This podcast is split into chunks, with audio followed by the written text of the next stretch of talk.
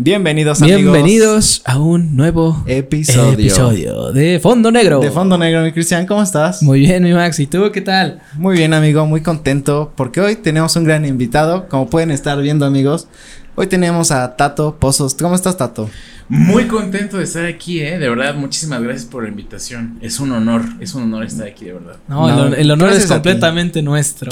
Por supuesto que sí. Y para los que estén escuchando, viendo esto, les voy a hablar un poquito de ti. Eh, Tato Pozos, eres el pionero de YouTube México, considerado como el padre de YouTube México. Yo he visto que te han considerado así, porque has logrado poder crear toda una red de colaboradores, has logrado como poder pasar lo que es YouTube actualmente, los inicios, los has logrado desarrollar, claro, junto con más gente, eh, has creado networks, has hecho varias empresas que al final de cuentas unen a estos youtubers para crear contenido y que bueno, estas personas puedan seguir como sus sueños o al menos su trabajo en YouTube, ¿no? Sí, fíjate que tuve la ventaja, la fortuna de ser de los primeros mexicanos en abrir un canal de YouTube. Estoy hablándote de, pues, hace 17 años, ¿no? Videos, grababa pues mis cosas cotidianas, algunos cortometrajes con mis hermanos, ¿no? Pero no existía un lugar en donde pudieras compartir esos videos. Sí. Entonces, eh, pues YouTube nace como una plataforma en donde las personas compartían estos videos, ¿no? Y en México había escasos cinco o seis personas que hacíamos esto, ¿no? Yo inicio haciendo videos académicos. Yo estaba terminando mi carrera de geografía. Yo soy geógrafo de la UNAM. Entonces yo en lugar de entregar el clásico trabajo engargolado, horrible así, espantoso final, ya sabes, en la exposición con el rotafolio atrás y leyendo. la geografía es, yo no, yo lo que hacía era entrevistas en mis prácticas. Mis compañeros hacían geoficción, siempre decían, nosotros creemos que aquí la inundación se debe a que los detritos. No, yo lo que hacía era entrevistar a la gente que vivía en esos lugares. Entonces yo llegaba y decía, hola compañeros, ¿cómo están? Soy Tato y hoy vamos a descubrir por qué se inunda en esta zona del pueblo. Así es que vamos a entrevistar a la señora que vive aquí y que cada año sufre de estas inundaciones. Señora, cuéntenos un poco de por qué se inunda.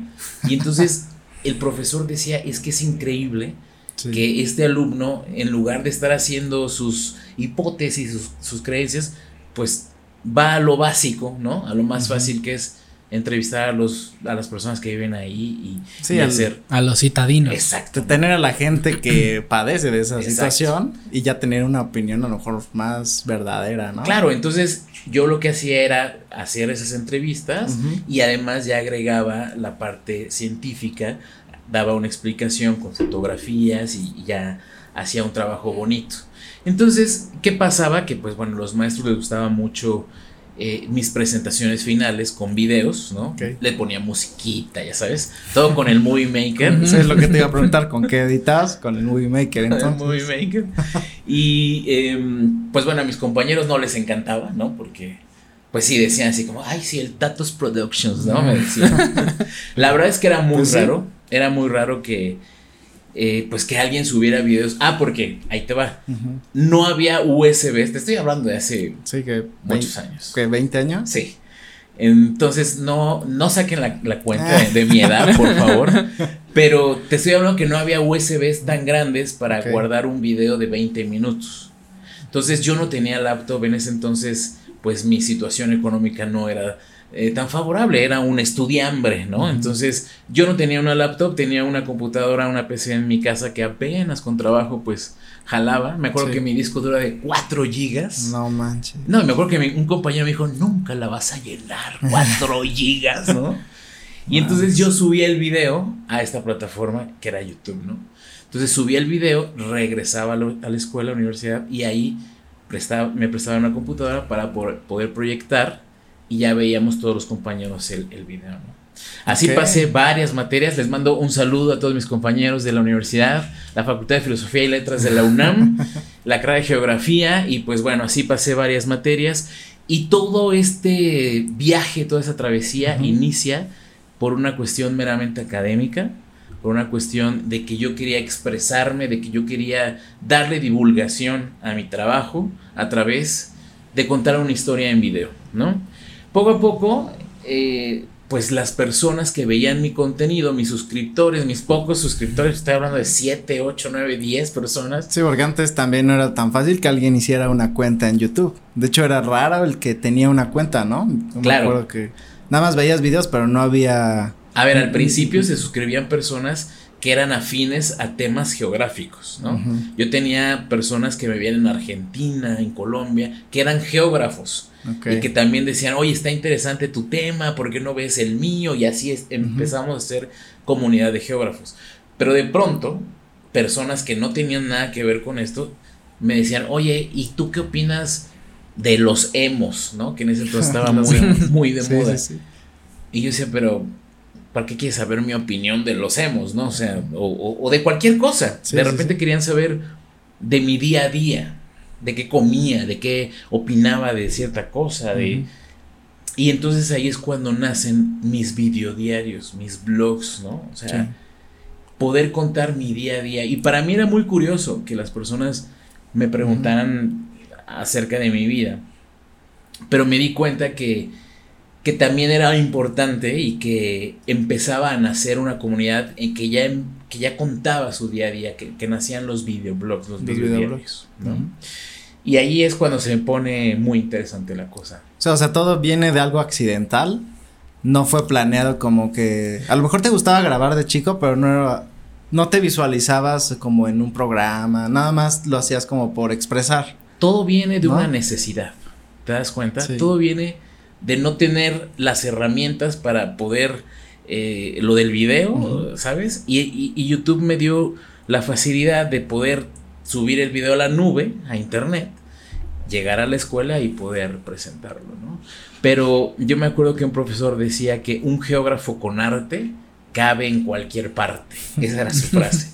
Y, y la verdad es que sí, o sea, yo estaba, yo estaba haciendo algo de geografía pero al mismo tiempo algo de comunicación y al mismo tiempo estaba siendo pionero de una nueva forma de comunicación en una nueva plataforma que no sabíamos en ese momento que iba a llegar a ser lo que hoy en día es. YouTube es una plataforma increíble y que además al día de hoy, pues bueno, nos dedicamos todos los días a trabajar en torno a eso, a lo que inicialmente fue un experimento, fue una cuestión académica, fue una cuestión de necesidad. Ahora hemos abierto las puertas a una industria gigantesca. Sí, no, lo que es hoy en día es impactante, ¿no? O sea, toda la gente ya, todos tienen una cuenta, ¿no? Pero hace, como bien decías, hace 15 años más o menos, pues era raro, ¿no? Era muy extraño. Creo que los primeros videos virales fue Edgar Caí. la, la, caída de Edgar. Creo que fue por el ese tipo de videos que uno se empezó a meter, ¿no? A YouTube. El Kanaka, ¿no? El Kanaka. Que eran grabaciones de, de televisión, creo que era de Monterrey o de Guadalajara. Eh, era un noticiero que salía eh, y que grababan las cosas eh, chuscas de los borrachos que agarraban en las noches. Y, pues se empezaba a hacer viral porque la gente lo grababa y lo subía, ¿no? Ya después empiezan muchas, muchos, muchas normas, muchos cambios. YouTube cambiado a lo largo de todo ese tiempo. La plataforma ha cambiado muchísimo. De repente podías subir tus canciones y todo y ya no. O sea, empezó a haber regulaciones, el copyright, ¿no? O sea, tú no puedes subir cosas que no sean 100% tuyas. No puedes grabar un concierto y subirlo. Antes sí se podían hacer muchas cosas, ya no. Porque hemos ido aprendiendo todos, tanto la plataforma, tanto el usuario, las leyes, ¿no? Los mismos artistas, todos tienen que ganar dinero de sus cosas que están haciendo. Claro. De, la creación del contenido que se está haciendo. esta, parte es, bien complicada, eh, ya que como dices, hace, hace años, cuando empezó todo esto de YouTube, pues era, era, era difícil no voltear a ver a los pocos o muchos que estaban dentro de esta plataforma, ¿no? Yo recuerdo igual hace mucho tiempo que los primeros videos que te salían al principio o eran de risa o eran de música, ¿no? Ya no había realmente, como tú dices, esta parte académica que hoy en día ya veo que el, profesor de matemáticas y que el profesor que ya son súper también virales y famosos porque pues están enseñando algo, ¿no? Pero es complicado hasta cierto punto porque no puedes no, no puedes tener un, un tema que a lo mejor, o sea, no cualquier tema entra, pues. Es a lo que voy. Sí, claro. Mira, al principio efectivamente era un lienzo virgen, puro, blanco, así, sin nada, ¿no? Sí. Actualmente tú puedes agarrar así el teléfono, el, tu computadora, buscas cualquier tema y va a estar en YouTube. Sí, es increíble. Lo que tú quieras aprender, lo que tú quieras saber, va a estar ahí. Yo siempre lo he dicho, eh, al principio me decían, pero ¿de qué hago videos? Es que yo no soy gracioso. A ver, espérate, es que no tienes que ser gracioso, ¿sabes? Lo que mejor sepas hacer, hazlo frente a la cámara, muéstranos tu talento. Y ese es siempre mi, mi consejo. Haz lo que mejor sepas hacer frente a la cámara, enséñanos. A lo mejor eres muy bueno haciendo pasteles. Bueno, pues enséñanos cómo se hace un pastel, porque no todos saben hacer un pastel. A lo mejor eres muy bueno coloreando, dibujando, contando un poema, cantando, componiendo una canción, contando un chiste, un poema. Hazlo. Y eso fue lo que la gente fue haciendo. Fue enseñándonos a maquillar, fue enseñándonos a hacer cocina, fue contándonos chistes, fue cantando. Y entonces se fue haciendo una comunidad, a lo mejor no tanto una comunidad, más bien se fue haciendo como una biblioteca de contenidos, en donde puedes encontrar de todo, ¿no? Y es, es padrísimo, es, es muy padre porque el Internet nos da esa apertura a todo esto. Y antes yo me acuerdo que para encontrar las cosas, inclusive académicamente en la escuela, pues tenías que ir a buscarla a las bibliotecas, si bien te iba, Sí. o a ver dónde, ¿no? ¿Dónde encontrabas las cosas? Ustedes están chavos, pero en mi época, cuando yo estaba chavito, era bien complicado encontrar algo. Era súper, súper, súper complicado. Buscar muchas cosas te las tenías que imaginar, te las tenías que inventar, porque no había una forma de. eh, por ejemplo, si querías ver un programa viejo de tu caricatura favorita, pues tenías que buscar algún VHS en algún mercado que alguien había grabado de pura casualidad, porque ya no había forma de que Sí, de volverlo a ver, ¿no? Y ahora ya no, ahora todo lo puedes encontrar aquí. Sí. El episodio del conde Pátula, no sé si ustedes sepan qué es el conde Pátula, Sí. si no, ahí búsquenlo. y cosas así, ¿no? Pero qué, qué padre que, que de repente, pues todo esto empieza de una forma y que yo, como se los dije desde el principio, tuve la, la fortuna, la suerte de, de estar en esos inicios. Yo creo que ese es el mérito, ¿no? Porque realmente no hice realmente mucha cosa. Solamente estuve ahí en el momento indicado.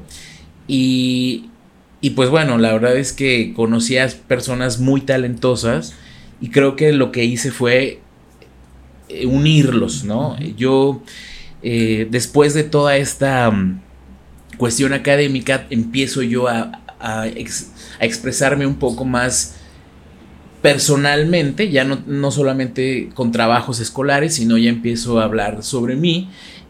Y hay personas que se empiezan a identificar, se empiezan a acercar, y parte de mis viajes escolares los utilizo para conocer a estas personas que estaban fuera de la ciudad haciendo también contenido para YouTube y empiezo con un programa que se llama El YouTuber Peregrino, que se trata de que Tato, yo, el youtuber que viaja, el youtuber peregrino, va a conocer los espacios íntimos de estas personas que también hacen contenido para YouTube.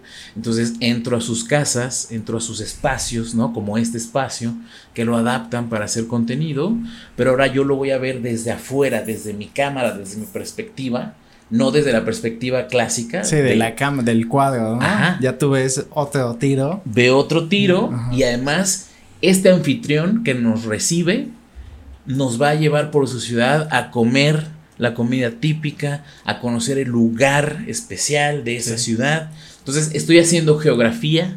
Sí, estás ahí combinando, Exacto. ¿no? Categoría. Exacto. Estoy haciendo lo que me gusta, lo que sé hacer y además estoy comunicando, que también me gusta, y estoy nutriendo la plataforma e invitando a la gente a que se exprese, a que no importa que seamos diferentes, pero lo que nos gusta hacer a todos es expresarnos, dar un mensaje Y así me aventé 47, 48 episodios del youtuber peregrino por diferentes ciudades con diferentes youtubers.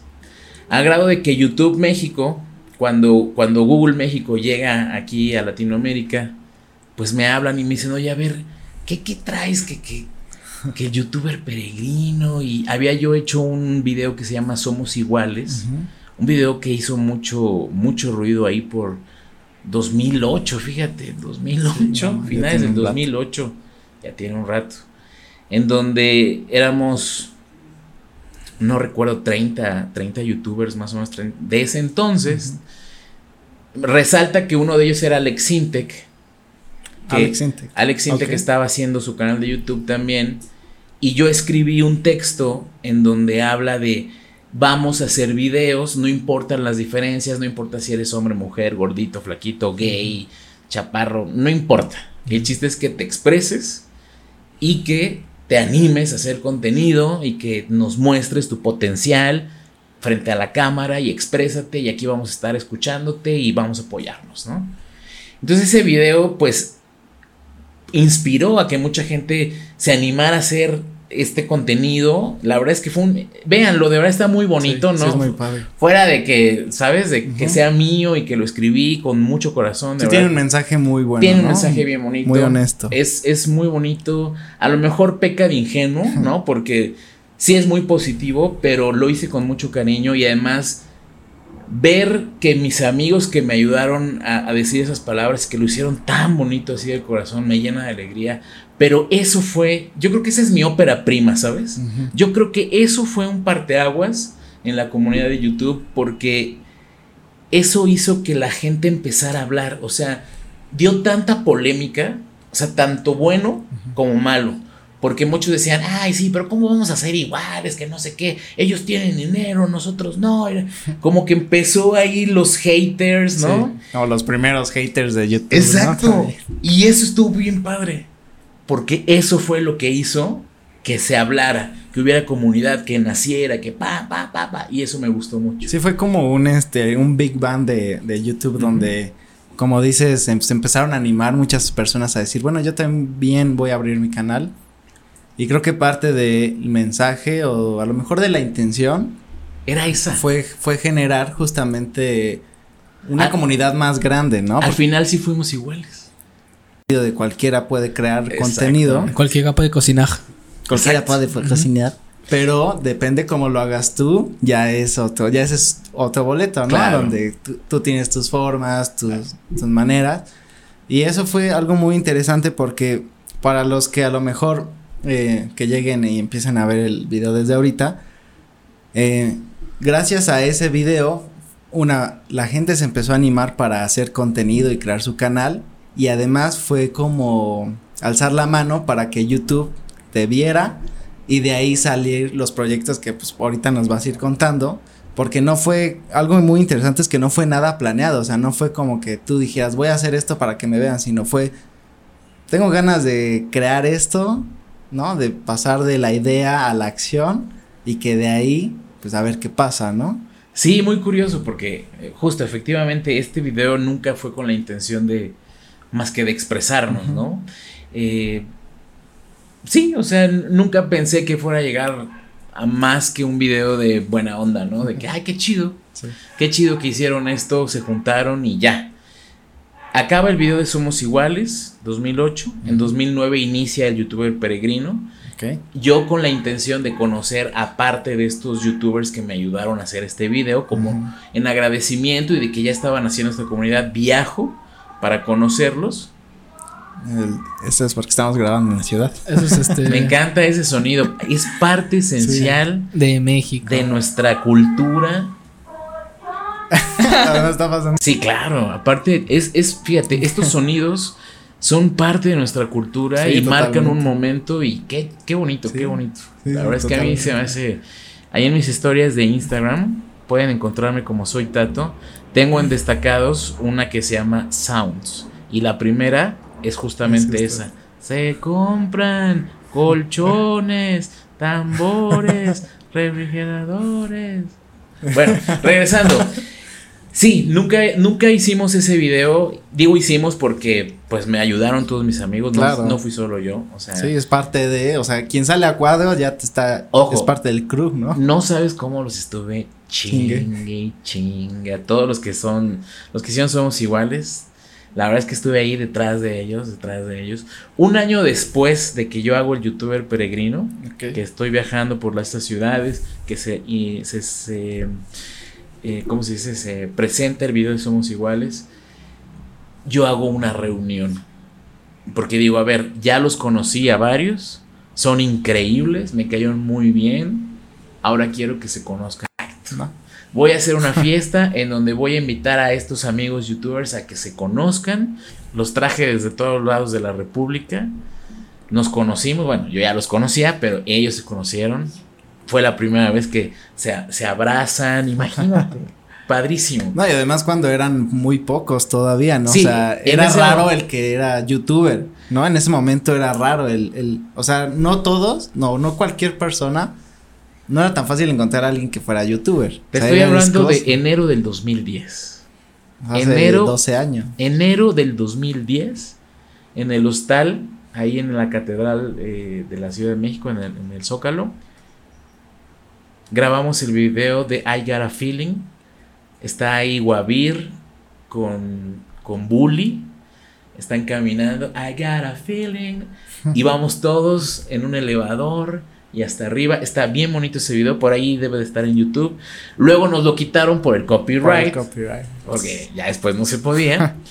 Pero imagínate tú la experiencia que vivimos todos. Conociéndonos, haciendo un video que fue viral en la comunidad de YouTube México ver a todos esos youtubers juntos por primera vez haciendo una canción, ¿sabes? Sí, sí, sí. Y de ahí, ahora sí como dicen, de ahí para el real. Mm. Empezaron a salir cosas que, te cuento. Sí, que se salieron de las manos para un, lado positivo, ¿no? Exacto. De ahí ya me empezaron a hablar marcas, eh, me habló Barcel, fue la primera marca a la que le agradezco, la primera marca nacional, porque ya me había hablado anteriormente HP, Hewlett Packard, eh, para una campaña de unas computadoras. Fue la primera, la primera marca pagada que, me habló. Y también me habían hablado de T Arizona. Este, me mandaron unos tés y unos llaveritos de Estados Unidos. Pero la primera marca nacional que habló conmigo y creyó en mi proyecto fue Barcel. Eh, y, y me dijeron, está increíble lo que estás haciendo, estás formando una comunidad, así es que creemos en tu proyecto, queremos estar contigo, ¿qué, necesitas? Y yo les dije, pues me encantaría hacer una segunda reunión, pero la quiero hacer ahora en Guadalajara, ¿qué, qué opinan? Pues vamos a hacerla. Y ahora en lugar de ser 26 personas, pues ya éramos 70 personas, 70 youtubers. Y así surgieron más y más reuniones y todas nos las patrocinó Barcel hasta llegar a ser 250 personas. Y ya después dije, ya no más. Sí, ya, ya eran demasiado. Ya no, más. No porque no quisiera, sino porque eran tantos que, pues, ¿cómo ibas a controlar, me imagino, sí. a tantas personas, ¿no? La verdad es que salió mi control porque, a ver, yo no organ... O sea... no eres la mamá que va diciendo, no hagas esto, pues al final... Pero así, así me tocaba hacer, Sí, sí, claro. La mamá de los pollitos y... La verdad es que de repente cuando los veía trepados, me tocó ver, no voy a decir nombres, pero me tocó ver algunos trepados ahí en edificios, en árboles, y yo, no les va a pasar eso. yo, con mi megáfono así de, bájense, bájense, por favor. Llegó un momento en que ya no podía con, tanto estrés y responsabilidad. Eh, ya no quería yo estarme haciendo cargo de esas cosas. Y en 2014 ya fue la última. Ok. Y ya, este, ya hay otras personas que hacen reuniones, ya hay demasiado talento, ya hay demasiadas personas que hacen contenido. Yo te dije, la última éramos 250, pero ahorita ya ni sé cuántos youtubers hay, ya debe de haber millones. Sí, seguro. Entonces, yo creo que ya voy a hacer fiestas para mis amigos nada más, pero yo ya no me debo de encargar de ese tipo de cosas. Sí, no. Pero, eh, pues creo que dentro de lo más importante en mi carrera, eh, a mediados del 2010 me, buscó Juan Manuel Rowland, eh, que en ese momento era director de, una parte de proyectos innovadores en TV Azteca, en la parte digital, y me contó que tenía la televisora la idea de apoyar a creadores independientes de contenido. Inicialmente le habían, fíjate, inicialmente ya le habían hablado a, Gabriel, a Whatever Tomorrow, porque Alex, Alex Montiel, trabajaba en Azteca en un programa, no recuerdo cómo se llama el nombre, este, en un programa de espectáculos que ahí trabajaba Alex, y Alex ya había ahí pasado el contacto de Gabriel. Entonces, eh, estaban empezando a grabar cápsulas con Gabriel y otro chico que se llamaba Rolando Videos, así se llamaba el programa. Pero parecer como que a Gabriel, pues no le convenía, ¿no? Porque Gabriel ya tenía más números en, YouTube que lo que estaban haciendo en Azteca. Entonces Gabriel me dijo, oye, este, ya me hablaron de Azteca, ya fui, pero pues como que no está chido para mí. O sea, la verdad es que yo ya, yo ya voy mejor, pues mejor les dije de ti, ¿por qué no checas? Y si te conviene, pues dale, ¿no? Y le dije, ay, muchas gracias, vamos a ver qué pedo. Y sí me hablaron, ¿no? Entonces me hablaron y me dijeron que tenían esta idea de que la televisora quería, pues como, no patrocinar, sino contratar eh, a un grupo de creadores de contenido, darnos un espacio, no adentro de la televisora, porque no querían que como que se contaminara este proyecto con la idea cuadrada de la de cómo se hace tele. Como un proyecto independiente, bajo el mismo grupo. pero que no supieran, o sea, como que no se supiera que era de Azteca. Ok. o sea, dentro de Azteca que no supiera, ni afuera de Azteca que se supiera que era de Azteca, ¿sabes? Como anonimato un poco, ¿no? Como un proyecto. Es como si hubiera rentado instalaciones nada más, ¿no? Exacto. Y entonces cuando me dijo Juanma esto, yo dije, pues sí, va, ¿qué onda? Pues, ¿cómo le hacemos? Me dice, pues te contactamos a ti porque sabemos que tú eres el que organiza, pues, los eventos de los youtubers, que, que tienes muchos años. Cabe señalar que cuando inicia el programa de partners de, de YouTube, yo tengo la ventaja de ser el primer blogger en ser partner de YouTube en Latinoamérica. YouTube ya le había dado partners a empresas ¿Qué es el partner o qué era? Lo que ahora es el reparto de ingresos. Yo como blogger fui el primero en Latinoamérica en tener publicidad en los contenidos que yo hacía. ¿Por qué fui yo el primero en, ser seleccionado? Por el tipo de contenido.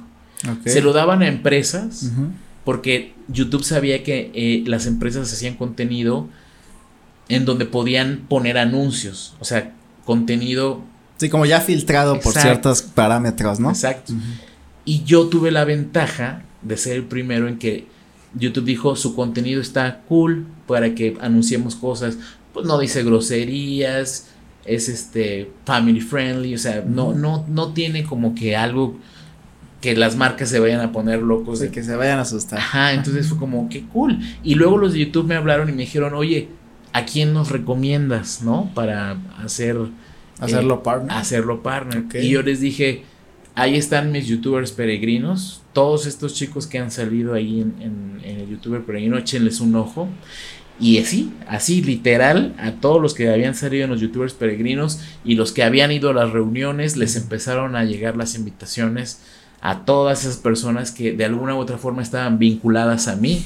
Les empezaron a llegar las, las invitaciones y empezó a crecer la comunidad de partners.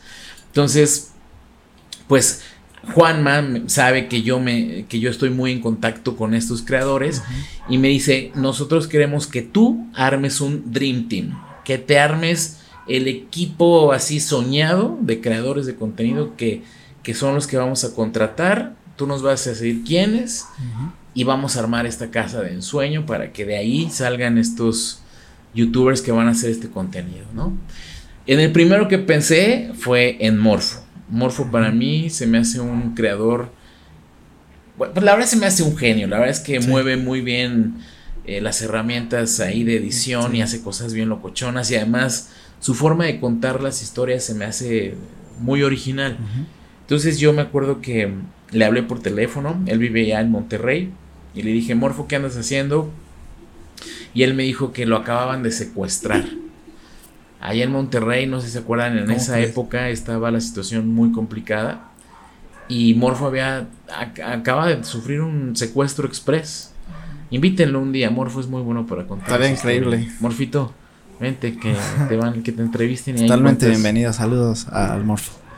Y pues le conté, le dije, mira, está esta oportunidad aquí en Azteca, este, ¿qué onda? ¿Te vendrías? Y me dijo, sí, claro que sí, me voy a la Ciudad de México y vamos a platicarlo, ¿no? Y por ahí también pensé en, en Bully, Bulisteria, eh, pensé en Yayo Gutiérrez, pensé en, en Sir Potasio, pensé en varios, varios, varios amigos por ahí. Y así, así nació Irreverente B. Eh, se integraron eh, varios, varios, varias, varias amigas, varios amigos más, y fue creciendo y creciendo y creciendo. Y pues de ahí salieron muchos youtubers que ustedes conocen, que se posicionaron. La televisora nos dio mucho apoyo. Eh, fue muy curioso porque seis meses después de que arranca este proyecto, pues la televisora dijo, pues sí, está muy padre, pero pues estamos invirtiendo y no están dando ustedes pues lana, ¿no? O sea, les estamos pagando, pero pues, ¿cómo, ¿cómo vamos a recuperar la inversión? Porque eso pues no, eso no nos habían explicado, ¿no? esa parte, esa pequeña parte no nos habían Ya estamos aquí, ahora que. no, y es algo muy importante, perdón que te interrumpa, pero la parte de, pues al final es un negocio, ¿no? Entonces, como negocio, pues se tiene que ver tanto la inversión, pero la recuperación y, la ganancia y todo, ¿no? Tiene que ser para los dos lados, ¿no? Sí, mira, yo te digo, estaba terminando la carrera, ¿no? En ese momento. Yo estaba trabajando en el Papalote, en el Museo del Niño. Pero cuando empieza esto de Azteca, dejo el Papalote. En Azteca me empiezan a pagar. Pero justo cuando, cuando nos dicen que hay que meter dinero, pues, obviamente toda la razón. Mi jefe, Juanma, eh, me cambia de área y me manda a ventas, ¿no? Con, con mi sensei, con mi máster querido, el señor Alejandro Corrales, que es el que me enseña a partir de ese momento todo lo de la mercadotecnia. Yo no sabía, yo como geógrafo, ¿qué, qué demonios iba a saber de merca? Nada, nada, nada, no sabía nada de las cuatro P's, muchachos, nada. Producto, precio, plaza y promoción, ahí se los encargo. Y bueno, el chiste es que yo no sabía nada y Alex mm, eh, acababa la jornada laboral y nos quedábamos ahí desde las 6 hasta las 10 de la noche dándome clases de mercadotecnia, ¿no? Entonces, eh, ahí es cuando yo dejo de hacer videos, cuando empiezo a alejarme de, de estar frente a las cámaras y empiezo a estar detrás para entender cómo se tenían que comercializar los contenidos que nosotros generábamos, cómo podíamos acercarnos a las marcas, que fíjate, muy curioso, los clientes de Azteca, que eran, no sé, 500, Azteca tiene muchos clientes, nosotros nos acercábamos a estos clientes, bueno, Alex, que era el experto de cómo hablarle a las marcas, me llevaba a las juntas y les decía, miren, el estato es un youtuber y, las marcas, ¿qué? ¿Qué? Sí, es un youtuber, él hace contenido en YouTube, nosotros Azteca que hacemos contenido en la tele, en los comerciales y en el portal, él tiene un canal en YouTube y tiene mucha gente, mucha audiencia joven, miren sus números son millones y las marcas decían, ay, ¿cómo? A ver, Sí, ya empezaron a voltear a ver, ajá, Entonces ya nosotros les decíamos, miren, nosotros hacemos esto y tenemos estos canales, ¿por qué no? Además de lo que contraten aquí para tele, nosotros podemos hacerles un video de esta forma que le hable a estos chicos de esta forma y así empezamos a hacer contenido para marcas. Empezamos a meter contenidos hechos a la medida. Sí, pero era bajo una estrategia, ¿no? Claro. O sea, no era nada más a lo. Sí, o sea, nosotros, bueno, Azteca le vendía a sus clientes y una partecita de lo que le vendía, pues le tocaba a Irreverente B, que vamos, la metí, lo metíamos a Azteca, regresábamos y de repente ya Irreverente B estaba metiendo varo, estaba metiendo lana y ya estábamos regresando parte de lo que costaba, ¿no? O sea, los primeros años la verdad es que no metimos mucho, pero yo empezando, fíjate, como, como ejecutivo de ventas, terminé siendo director de ventas ya en los últimos años en Irreverente B y ya metiendo una buena, una buena Todo esto a lo largo de años de aprendizaje, de esfuerzo, de trabajo, de lágrimas, de, ¿sabes? no, y además de descubrir un nuevo rubro, ¿no? Sí. De de picar piedra. Sí, no, y de nadie estar, picado. De estar al lado de los grandes. La verdad es que yo estuve sentado frente a directores de empresas muy, muy grandes. A lo largo de mi, de mi trabajo en Azteca, yo creo que trabajé con unas 200 marcas a través del trabajo de mis compañeros, de, estos influencers, de estos creadores de contenido. Y lamentablemente yo dejé de hacer videos, ¿no? Yo estaba posicionado como uno de los creadores de contenido más fuertes en, en Irreverent TV, pero por dedicarme a estar haciendo las ventas, dejé de hacer contenido. Y el último, digamos que lo último que hice fue Aventurista, que fue una, fue una, fue una campaña que, que le vendimos a una agencia de viajes, en donde me llevó a Morfo, porque es una idea que nace del, del youtuber peregrino, pero ahora viajamos a Europa a conocer 10 países, entonces me voy con Morfo, Morfo es mi productor, entonces yo estoy ahí que, hola amigos, ¿cómo están? Estamos aquí frente a la Torre Eiffel, este monumento a la humanidad, no sé, pero estamos viendo cómo es el viaje de dos mexicanos que apenas si saben hablar español en Europa, ¿no? Así de mochilazo, con una agencia de viajes que es cool, que es buena onda, y es una serie, una web serie, un reality eh, eh, que Morfo y yo, hace 10 años justamente, aquí estamos, Estamos a 9 de septiembre. Hace 10 años estábamos por volar. Hace justamente, justamente 10 años. hace 10 años, ¿no? Por ahí estamos planeando nada más como cortesía para nuestros seguidores. Eh, un episodio especial de reencuentro, digamos, que nos fuimos de viaje y queremos hacer un, episodio especial. Pero eso fue lo último que hice, hace 10 años. Hace 10 años. Entonces, eh, la verdad es que yo estoy muy contento porque a pesar de que dejé de hacer contenido, nunca he estado, nunca he dejado YouTube. Porque en 2013, eh, cuando yo te decía que eh, llegué a ser director de ventas en 2013 del área de Irreverent TV, yo hablaba todos los días con el que ahora es mi socio, Leonardo de la O. Leonardo de la O, él ha sido manager del que tú me digas, de, los grandes. Eh, él ha sido manager de Mario Bautista, de Juan Pazurita, de Germán Garmendia, de Yuya. Actualmente es manager de Juan de Dios Pantoja, de Kimberly Loaiza y de un montón más. Él es un chingonazo, la verdad. Él ha, él ha llegado a donde ha querido porque ha trabajado mucho por sus sueños. Ha luchado mucho, mucho, mucho. La verdad es que yo lo admiro mucho. Y en ese entonces yo hablaba diario con Leo. Diario, diario, diario para cotizar cuánto me salía hacer campañas con mis amigos youtubers, porque él, era su manager.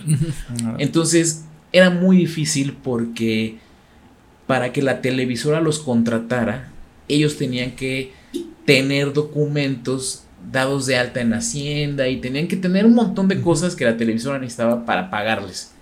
Entonces, como ellos estaban muy chavos, no tenían esos documentos. Hace 10 años, imagínate. Sí, no era tan fácil también. Incluso ahora, pues sí tiene su complejidad, ¿no? Sí, pero te estoy hablando que ellos tenían 17, 18, 19 con años. No, y con esa edad, pues todavía más difícil. No trabajaban ni nada. Entonces, ¿cómo le hacíamos? Entonces, hacemos, nos asociamos Leo y yo, hacemos una empresa Molcajete Studios, justamente para que esa figura pueda intervenir y contratarlos y poder eh, que Azteca contrate a Molcajete y poder este, pagarles, ¿no? Sí, como facilitar el trámite y toda esta parte burocrática, tal vez. Correcto. Entonces me asocio con Leo y en 2014, eh, por la cantidad de talentos que ya estábamos manejando, nos asociamos directamente con YouTube y YouTube nos da el nombramiento de la primera MCN, la primera multi-channel network, la primera network mexicana hecha de youtubers para youtubers, ¿no? 2014, el 14 de febrero del 2014, nace Molcajete Network con seis canales. Ok. ¿Cuáles eran esos seis canales? Estaba Sandy Coven, The Brian Show, soy Tato, obviamente. El canal de Molcajete Studios. El canal de Deb, ah, Deb Ryan ya lo había dicho. Este. Gaby Arabian Princess y Carlos Briano. Ok. Esos eran los seis canales iniciales. Lo recuerdo perfectamente. Les doy las gracias a esos canales que actualmente siguen. En actualmente siguen, ahora están. Y actualmente ya somos 150 canales. 150 canales. Seguimos, seguimos ahí. No es fácil. Somos de las únicas networks que seguimos vigentes. Han habido muchas, muchas han desaparecido, pero nosotros seguimos ahí. Somos una network chiquita en cuanto a la cantidad de personas que estamos ahí trabajando, pero somos una network de amigos, eso es lo más bonito. Yo conozco a todos y cada uno de los miembros que están ahí en Molcajete y los conozco bien, o sea, son, son personas que, mira, a Molcajete no entra cualquier, para entrar a Molcajete tienes que ser recomendado por otro Molcajete, es como una membresía, es como un club. Sí, de alguna manera garantiza un poco a lo mejor... Eh pues cierto compromiso, eh, de calidad. Es como tal una como cadena de favores, ¿no? Sí. Algo así. bueno, no de favor como tal, pero sí, es, el mismo principio. Es un club. Éndale, un club. Es un club. la palabra. para que tú puedas entrar, otro miembro te tiene que, que invitar. ¿Y por qué? Porque hay ciertos beneficios que tú obtienes por ser parte de nosotros. Entonces, para ser parte del club, otro miembro te tiene que invitar tienes que cumplir ciertos requisitos y obtienes ciertos beneficios y ya, ¿no? Entonces, eh, bueno, Molcajete, a ver, Molcajete Network es el resultado de la asociación de Molcajete Studios con, con YouTube, ¿no? Pero Molcajete Studios pues tiene otras variantes, tiene otras cosas. Fungimos como una productora, hemos hecho, hemos hecho contenido para las personas que nos lo contratan, fungimos como network también y también como agencia si de repente una marca quiere colaborar con alguno de nuestros talentos, también nosotros hacemos esa, ese contacto, ¿no?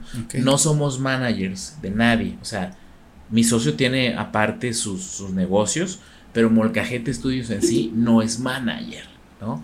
Yo he sido muy, en ese sentido, a mí, a mí en lo personal, sí me gusta que cada talento no esté amarrado en ese sentido, ¿no? A mí, en lo personal. Porque sí es padre que cada quien pueda trabajar con quien quiera y tenga esa libertad. Pero hay talentos que son tan grandes que sí requieren que haya una persona que esté detrás de ellos apoyándolos, ¿no? Y que los esté supervisando. Pero en otros sentidos es bien padre que también tengan esa, esa libertad. Es que también esta parte, perdón que te interrumpa, la, experiencia que, puedes ir agarrando a lo largo del, camino y la trayectoria que, que tú tienes pues es de gran ayuda para todo aquel que quiera ingresar, ¿no? Digo, al final es una eh, invitación a club cerrado, ¿no? Pero creo que, como dices, últimamente hemos visto mucha gente que empieza a subir, y empieza a subir, y empieza a subir, y empieza a subir, y de repente explota a tal grado que volteas a verlo. Pero aquí, aquí el detalle o lo más difícil de, entender es cómo tú siendo eh, eh, nuevo en YouTube, que tú quieras eh, a lo mejor decir, ah, es que me encanta, como nos pasó a nosotros, ¿no? Este, nos encanta la cotorriza, por ejemplo. Y este, fue de, ah, pues vamos a hacer un podcast, ¿no?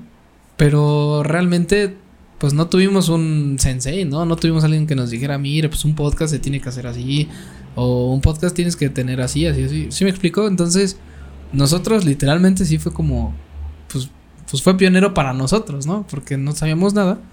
Pero al final eh, creo que esta parte de tener un mentor o algo o alguien que ya haya experimentado esta parte, pues te ayuda un buen porque te ayuda a llegar a donde estás. Y en tu caso fue completamente al revés. Tú fuiste el que lo tuvo que hacer solo, experimentar solo. Tuviste que caerte un chingo de veces, ¿sabes? Claro. hasta el momento en que digas, qué chingón que hoy tú puedas estar ayudando a la gente. Sí, y es curioso porque también los de la cotorriza no tuvieron ese mentor. Y también Wherever y también Luisito.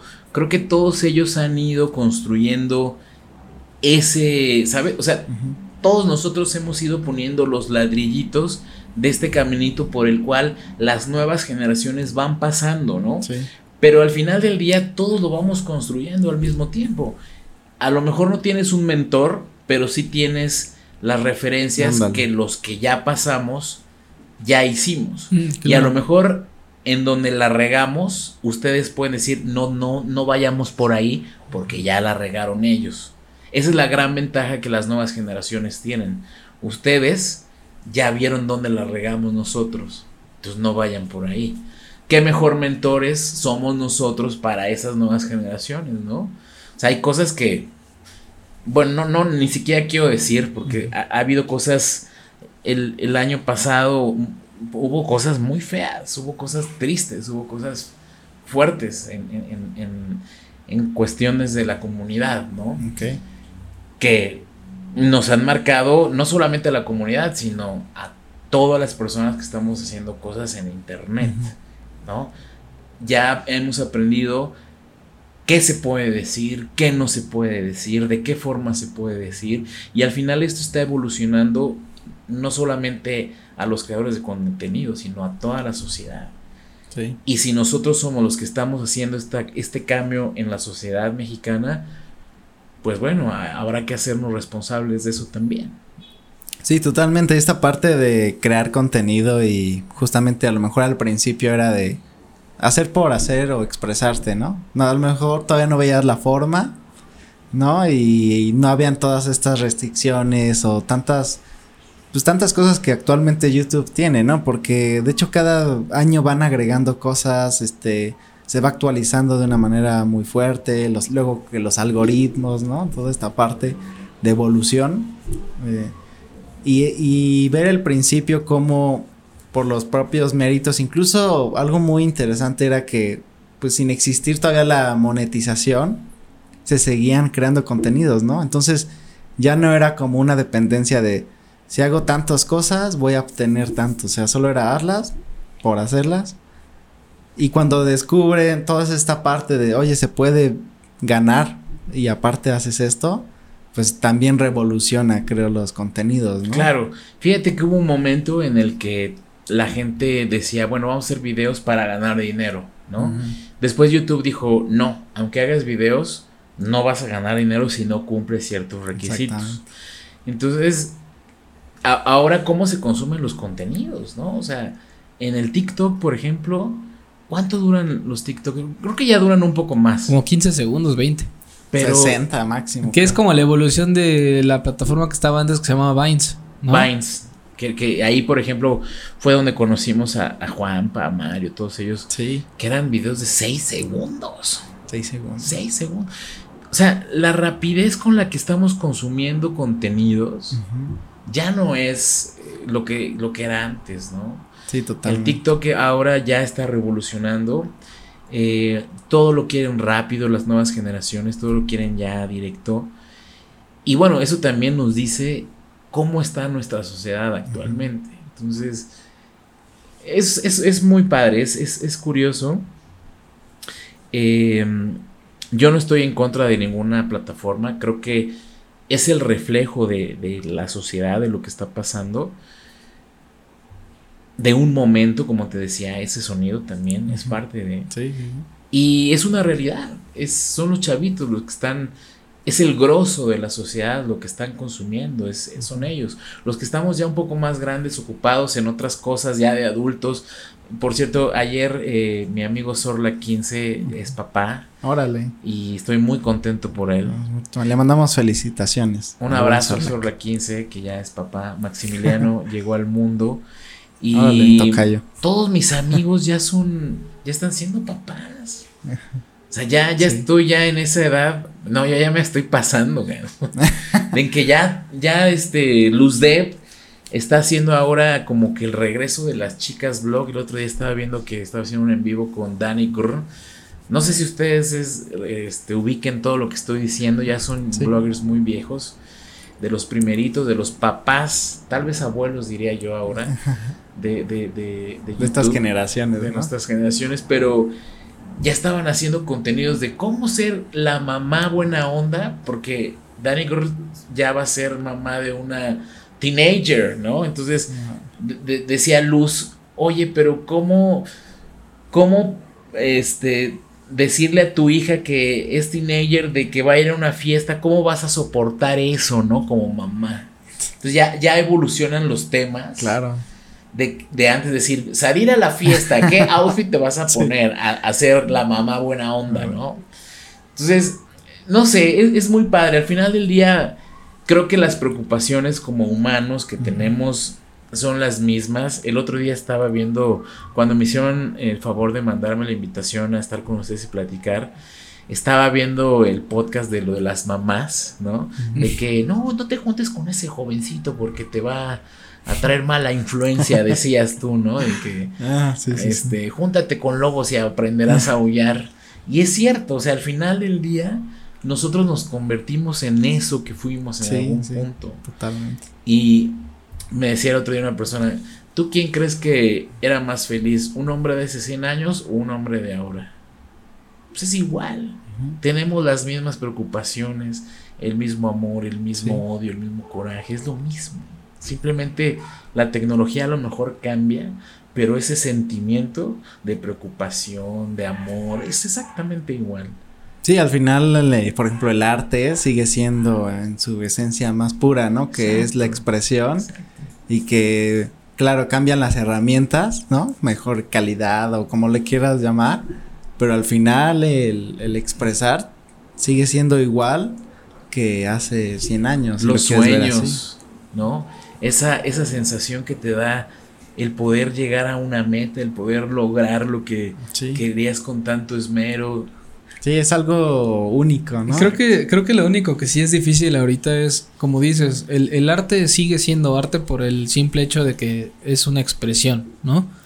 Pero algo, algo que a mí, mí me ha causado mucho ruido siempre es que, por ejemplo, va por generaciones, ¿no? Desde los padres, que yo, por ejemplo, puedo ver, este, no sé, un espectáculo de luces, o puedo ver así, ah, no me viste esa proyección, ¿no? Y a lo mejor y para mí eso es arte, ¿no? Alguien que se dedicó tres años a, ponerle foquitos de colores para que se viera una imagen o cosas así. Y eh, lo, bueno, en este caso, este, eh, me ha tocado escuchar, pues ya señores que les tocó el pedo de, de pintar en lienzo y óleo y todo, ¿no? Y es que eso no es lo mismo que un cuadro, ¿no? O sea, y dices, pero es que tienes que entender que el arte no, no tiene tanto que ver un... Eh, es más, siento que el arte se expresa en el momento que tiene que ser expresado con lo que tienes a la mano, ¿no? Porque al final, en ese entonces era de, güey, pues tengo este sangre de animal y tengo piedras y pues quiero expresarme, ¿no? Y ahorita suena, suele ser la pintura más pinche cara de todo el mundo porque fue el primer. Porque en ese momento representó algo. Exacto. como lo del audio que te decía. Exacto. A lo mejor eso no es arte, pero en, mil años va a ser como ese sonido representaba algo de la sociedad en ese momento. la primera grabación, la original del, ¿no? Exacto. es, como, por ejemplo, nosotros a lo mejor y dice uno, bueno, pues el arte está este, en, en las cámaras, ¿no? En hacer un video. Pero en unos 100, 200 años ya va a ser realidad virtual, ¿no? Es un ejemplo. Entonces, los de realidad virtual van a decir, esto sí está chido. Nada más, ¿cómo usabas cámaras, güey? ¿no? O sea. y todo esto va en torno a la creación de contenido. A lo que estábamos hablando de que hace 17 años que empezamos a expresarnos con una cuestión meramente académica y ya después hacer blogs que a lo mejor pues no, te, no, no aportaban algo, ¿no?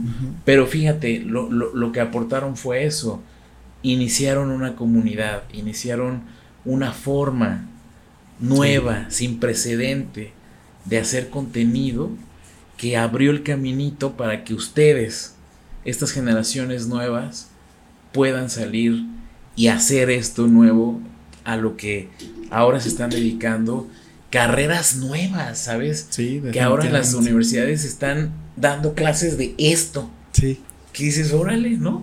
Sí, sí, he visto algunas cosas ahí en Facebook de carrera de YouTube o no sé qué.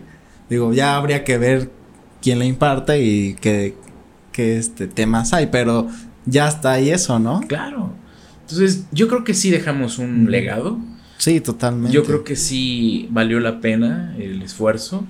Y estoy muy orgulloso. Estoy muy orgulloso de lo que hemos, hemos logrado. Muy contento y agradecido, ¿no? Agradecido con la gente que creyó en el proyecto, tanto mis amigos youtubers como mis seguidores, mi familia. Digo, hubo un momento en que mi mamá me decía, pero ponte a trabajar. Ah, sí, sí te dijo eso. Y, sí, claro, que me decía, ya estás en la computadora todo el día. Y yo, mamá, es que esto es mi trabajo. Estoy seguro que me van a hablar de una televisora, me van a hablar. yo quería que me hablara Televisa y me, habló Azteca. Pero dije, bueno, no, la verdad es que muchas gracias, Azteca, les, debo todo. Este, pues, ¿qué te puedo decir? La verdad es que yo estoy muy contento con, con lo que he logrado en mi vida, muy agradecido. Yo creo que, la verdad es que a lo largo de... Yo creo que todos tenemos varias vidas, ¿no? O sea, a lo largo de, de nuestras vivencias. Yo tenía una vida antes de YouTube y, después de YouTube es otra. O sea, estoy en una etapa en la que siento que voy a empezar, voy a comenzar otra cosa. Okay. Estoy por impartir un curso en línea de influencer marketing. Estoy armando ya el plan de estudios. Va a ser un, un, curso que la gente va a comprar en línea, lo va a tomar en línea. Órale. Y yo lo voy a impartir junto con otra profesora. Estoy muy contento. Ahí luego les paso el dato. Estoy tomando clases de buceo. Estoy por certificarme como buzo. Como buzo, ok. Este, también quiero dar clases más adelante. Quiero ser profesor. Quiero, quiero dar clases de buceo. Entonces estoy muy contento. Estoy. Creo que la vida me ha llevado por, por este caminito, ¿no? Estudiando geografía, luego mercadotecnia. Y al final del día es hacer lo que tú quieres, lo que, lo que a ti te gusta con pasión. No, no, no rendirte a pesar de que la gente te diga que no lo vas a lograr. ¿Sabes cuánta gente me dijo que esto no iba a tener futuro? Amigos, familia que no creían en esto y que ahora pues vivo de esto, ¿no? O sea, me dedico a esto, estoy muy contento. Y pues creo que todavía le queda mucho, mucho de, vida a esta industria. Eh, y hay que, digo, ahorita estamos haciendo contenido inclusive para adultos, ¿sabes? Sí. Estamos, tenemos un área que se llama Bash Girls. Ahí búsquenle en, Instagram, búsquenle para que veas, te lo voy a, enseñar aquí en vivo. A ver, eh, es, es, mi nueva empresa que está muy bonita. Es contenido, este. A ver. Pues para, para adultos, ¿no? Contenido erótico. Órale, está padre. Tenemos ahí talentos que, pues igual con la pandemia, de repente dijeron, ¿qué puedo hacer, no? Y el OnlyFans fue una oportunidad muy buena para hacer... Está muy padre. Y explotar, pues, eh, cosas interesantes. Sí, por supuesto. Entonces también en ese sentido estamos apoyando con cosas de calidad. Sí, profesionales, ¿no? Cosas bonitas. Y ahí están, para que conozcan a nuestras chicas Bash Girls, para que vean qué bonito. Se pueden hacer mil cosas. Sí, total. Y la creatividad es infinita y puedes hacer pues lo que tú quieras. Eh, al final es bajo tu perspectiva, ¿no? Y cómo tú lo cuentas. Eso también es como lo interesante. Sí, mira, la industria del entretenimiento. Yo he hecho teatro, he cantado, he estado en televisión. Ahorita estamos haciendo esto con las Bash Girls hemos estado eh, haciendo YouTube.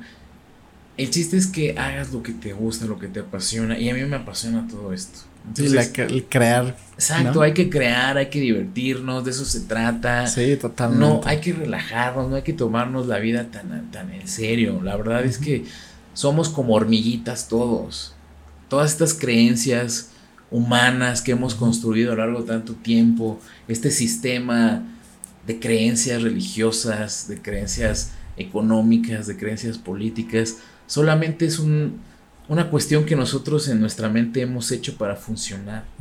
Pero no somos nada más que seres vivos de carbono, igual que los perros, las vacas, las, ¿sabes?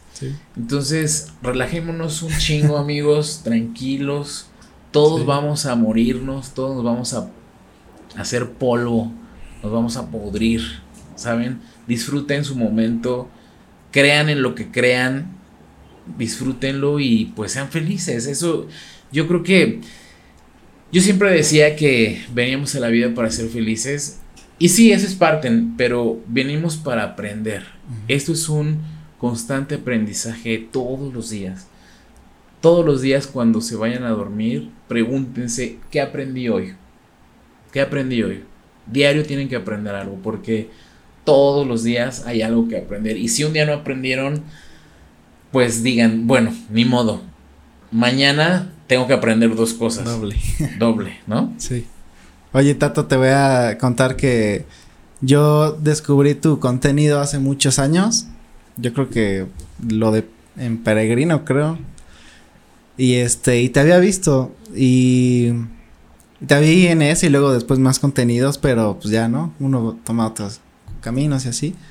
Y justamente apenas, bueno, regresando, gracias a este programa que, que formamos, fue que me acordé mucho porque me acordaba que tú eras de los de los que habían iniciado, digo, todavía no había investigado más, pero me acordaba que eras de los que había iniciado y que estabas más en la parte de atrás, ¿no? En la parte creativa, en la parte este de creación de proyectos. Y justamente ahora que estás aquí en este momento, me acordé de esos momentos de cuando yo estaba, pues hace 10 años estaba en la secundaria, una cosa así. Y ahí me ponía a ver a los videos y todo. Y ahora que me cuentas todo esto, también me hace como regresar a esa etapa en la que, pues estos creadores estaban como muy de moda, todo estaba explotando. Los flashazos. Y ahora ver como todos estos proyectos ya que muchos se han consolidado, este, toda esta experiencia que nos cuenta, pues también es como algo súper bonito, ¿sabes? Es algo que, que de alguna u otra manera también la vida hizo que, que gracias a este proyecto, pues nos pudieras contar en voz propia y físicamente aquí toda esta conversación tan, tan padre. Entonces, pues muchas gracias por aceptar la invitación. Y ¿qué consejo podrías darle a los nuevos youtubers que, quieren hacer? Porque la parte de disciplina y constancia es algo que se dice fácil para quien ya lo ya lleva unos años, pero el trayecto no es tampoco nada fácil, ¿no? Sí, no, no, no es fácil como nada en esta vida es fácil, pero es como el que quiere ser futbolista. ¿Qué consejo le puede dar un futbolista a un, a un chavito que quiere ser futbolista? Pues entrena a diario, échale ganas, come frutas y verduras, entrena, no estés fumando, no le metes a las drogas. Pues es lo mismo, o sea, la constancia en cualquier cosa va a hacer que tú practiques, que agarres maestría en lo que estás haciendo, que te juntes con las personas que hacen las cosas bien, que aprendas de las personas que ya hicieron caminito y que tomes las mejores referencias. Ese es el mejor consejo que alguien te puede dar para lo que estás haciendo, ¿no? Que obviamente eh, tomes tu esencia personal, por favor, no copien. Eso, eso sí, yo siempre se los digo, de repente me llegan personas y me enseñan su contenido y, veo es que es una copia exacta de, de, alguien que ya conozco y digo, no, eso no va a funcionar, o sea, ya hay un Whatever Tomorrow, ya hay un Héctor Leal, ya hay una Yuya, ya hay un ya no, o sea, ya, ya no se trata de que seas igual a. E, esa forma es única e irrepetible, ya no lo hagas. Mejor tú. Es que no sé qué hacer, es que no soy bueno para, para los chistes. ¿Para qué eres bueno? No, pues soy bueno para para llorar. Ah, bueno, pues pues llora, de verdad. Sí, de verdad, para lo mejor que seas, hazlo frente a la cámara. Y no me creen, de verdad, de verdad cualquier cosa para lo mejor que seas, hazlo frente a la cámara, compártenos tu talento, explota tu potencial y enséñanos lo que eres capaz de dar. Y eso te va a hacer llegar a tu meta. Y obviamente la constancia.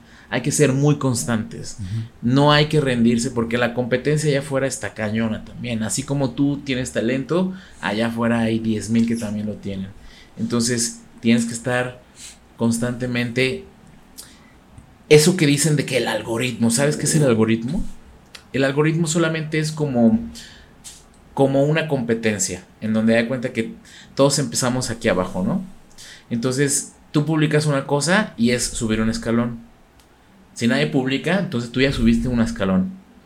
Si alguien publica, ya subió el otro. Pero si tú ya publicaste otros dos, tú ya subiste otros dos. Y así, entonces todos van compitiendo. Ahora, si alguien comenta, ya, ya hizo que subieras un escalón. Si alguien le da like, ya hizo que subiera. O sea, todas las interacciones que pasen en tu entorno, que te comenten, que te compartan, que te favoriten, que te dislike, que te hagan dislike, todo eso hace que ganes puntos, digamos. Esos puntos hacen que te posiciones en una tabla global que es diaria. ¿Ok? Esa tabla global diaria hace que te posiciones. Y ese posicionamiento hace que tengas visibilidad. Entonces, ¿cómo modificas el algoritmo? Haciendo cosas y que la gente haga cosas en tu muro, perfil, sí, que participe, canal. Ajá. Entonces, ¿cómo le haces? Haciendo cosas, publicando cosas, haciendo que la gente participe. Sean cosas buenas o malas, lo que tú quieras. Ve lo que están haciendo los, los, que, los creadores de contenido. Publican todos los días cosas. Sean buenas o malas y hablan y todo. No importa. Inclusive, MauRG1 es un gran ejemplo. Él dice, Dale like a este video si tú opinas que eres el equipo de tal persona o dale dislike si eres el equipo de tal persona. Él está diciéndole a la gente, no me importa sus likes o dislikes, quiero interacciones. Y eso hace que posiciones, que subas, que el algoritmo se mueva. Entonces el consejo es ese, hagan cosas, publiquen cosas, invítenle a la gente a participar en lo que están haciendo. Eso se llama call to action. Entonces háblenle a la gente y díganles, hagan esto, hagan lo otro, publiquen, respondan, encuestas, que la gente participe en lo que estén haciendo para que eso se mueva, para que el engrane esté constantemente haciendo cosas. Es el consejo que les doy, muchachos. hay muchos, hay muchos consejos, pero la constancia y la participación, los call to actions, es lo que funciona. Funciona muy bien. Wow, está súper interesante porque también llega esa pregunta mucho, ¿no? ¿Y qué hago? ¿Y cómo le hago? Bueno, ahí está una de, de las respuestas. Pero bueno, también hacerle a la gente saber que si quiere como algo más, más información un poquito más detallada, vas a dar estos cursos, ¿no? Que donde también la gente puede aprender mucho. Sí, eh, vamos a dejar ahí abajo también la información. cursos van a estar en la EVAC, que es una escuela británica este, de, cursos. Ahí les vamos a pasar el link. Todavía no están, estamos preparándolos. Yo espero que unos dos meses, dos, tres meses estén. Pero si no, de todas formas, eh, si no pueden comprar ese curso, hay un canal, mi querida amiga Sonia Alicia, que también es parte de Molcajete. Ahí pueden encontrar eh, tutoriales. Ella da cursos también gratuitos y da tutoriales de cómo puedes incrementar eh, tu visibilidad en YouTube. También hay, hay muchas, mucho contenido en YouTube de cómo puedes hacer eso, tu imagen personal, hay un montón. La verdad es que el que no quiere eh, buscar, toda la información está ahí, muchachos. La verdad es que también. hay muchos tips y ahí todo está, toda esa información está ahí. Sí, la información está ahí. A mí, eh, por último, me gustaría preguntarte algo que, que me genera curiosidad. Siendo tú pionero de YouTube y viendo los cambios que han estado frecuentemente pasando hasta el día de hoy, de repente em, empezó eh, Facebook, Instagram, este, ahora hasta podcast en Spotify, porque yo recuerdo que Spotify antes era pura música, de repente ahora empezaron a generar como, como estos programas también. Y TikTok, ¿dónde crees que, que, que vaya a ser, bueno, más bien, ¿qué crees que vaya a ser lo siguiente? de todo esto que estás viendo hasta ahorita. Porque digo, yo, yo estoy preguntando esto ya que tu carrera, tienes años en esto, sabes de dónde empezó y ahorita sabes en dónde está. Pero probablemente te puedas dar una idea de a dónde va a, llegar. A dónde va, ¿no? ¿Para, para dónde, va? Ay, qué interesante pregunta. Todos los días me hago esa pregunta, así, ¿hacia dónde va este pedo?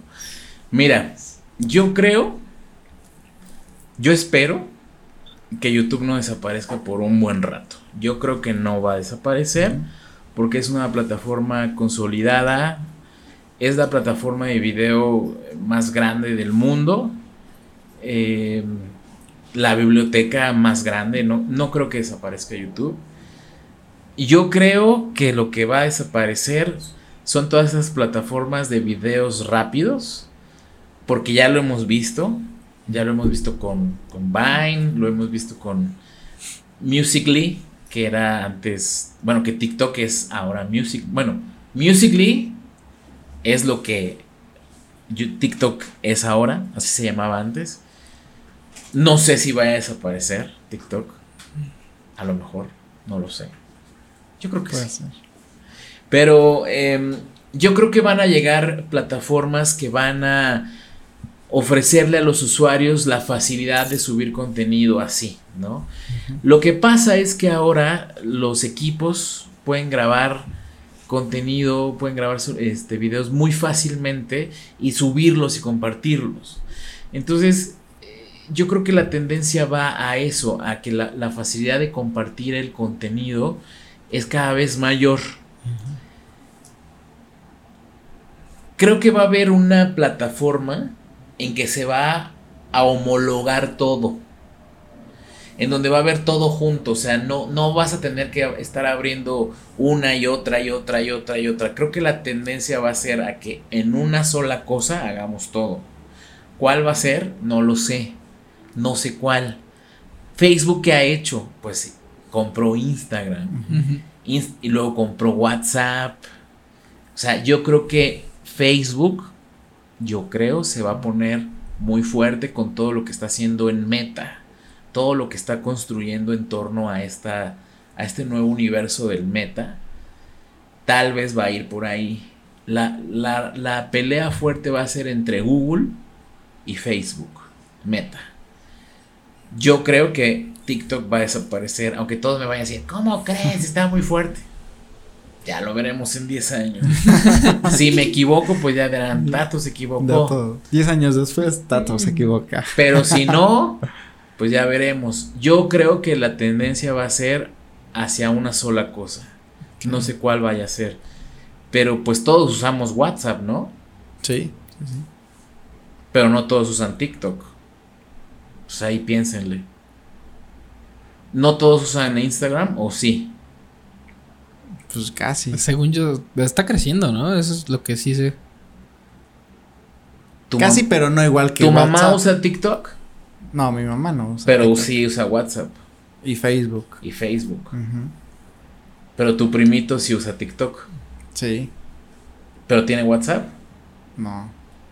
Sí, o sea, al final se va, hay como no sé, cada uno tiene su parte, ¿no? Entonces hay que, hay, que hacer un análisis. ¿Quién sabe qué va a pasar? ¿Quién sabe qué va a pasar? Digo, WhatsApp no es una plataforma para. Bueno, bueno ya sí ves que tiene hasta historias y. Entonces se, está haciendo exactamente lo mismo en todas las plataformas. También YouTube tiene sus shorts, que es exactamente lo mismo, que son historias. Entonces todos quieren hacer lo mismo porque la tendencia es hacia compartir el contenido lo más rápido posible. Así de que ahorita estoy con ustedes, abro un en vivo, hago una historia, pum, pum, pum, ya la compartí con mi red, con mi gente, con mi red social. Y eso es lo que queremos tener rápido. ¿Sabes? compartir las historias. Algo pasó en Ucrania, una guerra, pum, pum. Antes, cuando nos hubiéramos enterado de las cosas que estaban pasando? La inmediatez es lo que necesitamos lo que queremos, el ser humano es lo que quiere, ya como, Como apenas el fallecimiento de la reina, ¿no? O sea, Exacto. nadie hubiera sabido nada si no ves noticias, si no ves periódicos, si no ves lo que sea. Exacto, Porque de repente se abres, ya ha fallecido la, la imagen, ¿no? Siempre, siempre. Ese es clásico de Facebook. La imagen y los memes. Exacto. ¿No? Por memes te enteras de un buen de cosas. Exacto. Entonces, la respuesta no sé si te la di. Pero yo creo que la guerra va a ser entre Google y Meta. Las demás creo que sí eventualmente van a desaparecer porque entre ellas dos van a comprar lo demás. Sí, pues ya veremos en unos años a ver qué a ver qué sucede. Y Elon Musk pues a ver a, ver, qué, saca. A ver qué, pinta por ahí, porque ya ves que quería comprar Twitter y que ya no. Ah, sí, que quiere comprar Twitter, sí. Y Twitter, no sé, pues ahorita Twitter está ahí como volando, porque no está ni en Facebook ni en Google. Y yo dije, bueno, pues a lo mejor si Elon entra, pues podría, pero pues ya no entró, entonces. O a lo mejor después se cambia de opinión. Quién sabe, a ver qué pasa. A ver qué pasa, amigos. Pero mientras a seguir creando, y a seguir, disfrutando de la vida, ¿no? Así es, hay que seguir comunicándonos, Hay, que, hay que aprovechar las herramientas que, que, la tecnología nos está dando, hay que seguir explotando todo esto que, que como humanos tenemos, hay que seguir evolucionando, ¿no? Este, ahora que, que, la, que la sociedad está cambiando tanto con esto de la, ¿cómo le dicen? La deconstrucción. La deconstrucción. Eh, habrá cosas en las que estemos a favor, otras en las que no, pero al final no es lo que se trata, no se trata de nosotros personalmente, somos una sociedad y tenemos que ir socialmente creciendo y adaptándonos a esos cambios. Entonces, creo que es importante que en conjunto nos vayamos moviendo y entendiendo que, que lo que yo hago nos perjudica a todos. Somos una sociedad y, y así tenemos que compartir que compartir y que, que, ¿cómo se dice cuando? Pues sí, sí, este, sí, compartir, esa, esa es la palabra, que, lo que yo hago a ti te afecta. Y eso yo creo que en algún punto lo perdimos, ¿no? Cuando, cuando dices es que, es que solo te importe tú, tú y tú y al final tú. Y esa parte, en algún punto la humanidad pues lo perdimos, o sea, perdimos esa parte de que somos un seres sociales, ¿no? Además. Entonces, pues estamos retomando esa parte, ojalá que no nos cueste tanto trabajo y que lo entendamos, ¿no? Sí, a ver qué pasa. Totalmente. Totalmente. Como que esto se volvió muy, muy filosófico de pronto, muy profundo. Estuvo muy bien. La verdad es que todo lo que nos has compartido estuvo padrísimo. Eh, te agradezco que hayas venido, Tato, que nos hayas compartido tu tiempo, tus experiencias. Eh, de verdad te lo agradecemos mucho y yo personalmente muchísimo. Muchas gracias a ustedes. Sí, fue bastante grato. Bastante grato aquí la invitación y ¿qué te pareció el, Me gustó mucho, me gustó mucho. Espero poder regresar otra, otra ocasión y este, que tengamos aquí a, a otro invitado. Estaría padre traer aquí a Sandy, a Morfo. Nosotros encantados y si, si aceptan con todo el gusto y les mandamos un gran saludo si ven el episodio. Y vamos a dejar eh, tus redes sociales. Tus redes sociales. Este, y también, eh, bueno, próximamente que tengas ya el link de lo de los cursos y todo, este, bueno, pues ahora sí que vayan a seguirlo para que, para que estén al atento, estén así al punto de, de cuando tenga que suceder las cosas, ¿no? Sí, claro que sí. En mis redes estoy como soy Tato en todos lados. Soy Tato. También tengo un podcast, tengo un podcast que hice con una empresa que se llama Vic. Eh, por ahí puedes descargar la aplicación de Vic, te dan siete días gratis, ya después que todo cobran en todos lados. Mira, me invitan a hacer cosas, ¿no? Que el curso, que el podcast, y siempre te cobran. Entonces, yo digo, bueno, si pueden, escúchenlos. Es, es un es un podcast de la comunidad LGBT, está muy interesante. Lo hago ahí con otros dos compañeros que quiero mucho. Y pues me encantaría regresar, platicar de muchísimas cosas. Sí, nosotros encantamos. Ya a lo mejor no tanto de, la trayectoria de, YouTube, ahí armamos algún este, tema. Algún tema bonito. También tengo un, una este, participación ahí pendiente con, con Radio OVNI, no sé si los conozcan. Sí, sí, sí. Este, vamos a hablar ahí de los, de las ondas, este, las ondas que lanzan ahí. Porque me decía Pepe, no, es que esas no son, no son sondas. Y le digo que sí son, yo como geógrafo las conozco. Y dice, no, no existen, que sí existen, Pepe, te voy a llevar. Pero bueno, ya estamos, luego platicamos. Muchas gracias por invitarme, les mando un saludo a todos los que estuvieron aquí escuchándonos. Y un saludo amigos. De verdad, muchísimas gracias. Gracias, de nuevo. Para los fonditos, no se olviden de seguirnos en todas nuestras redes sociales. Las redes sociales que son Instagram, Facebook, TikTok y Spotify, donde podrán escuchar cada uno de los episodios, incluyendo este. Este episodio y hasta un próximo episodio, amigos. Cuídense mucho, fonditos. Hasta, un próximo episodio. Adiós. Corte final. Muchas gracias. No, es que yo puedo hablar, hablar, hablar horas. Uh, estos también. sí, el Pepe me dice que sí, por favor.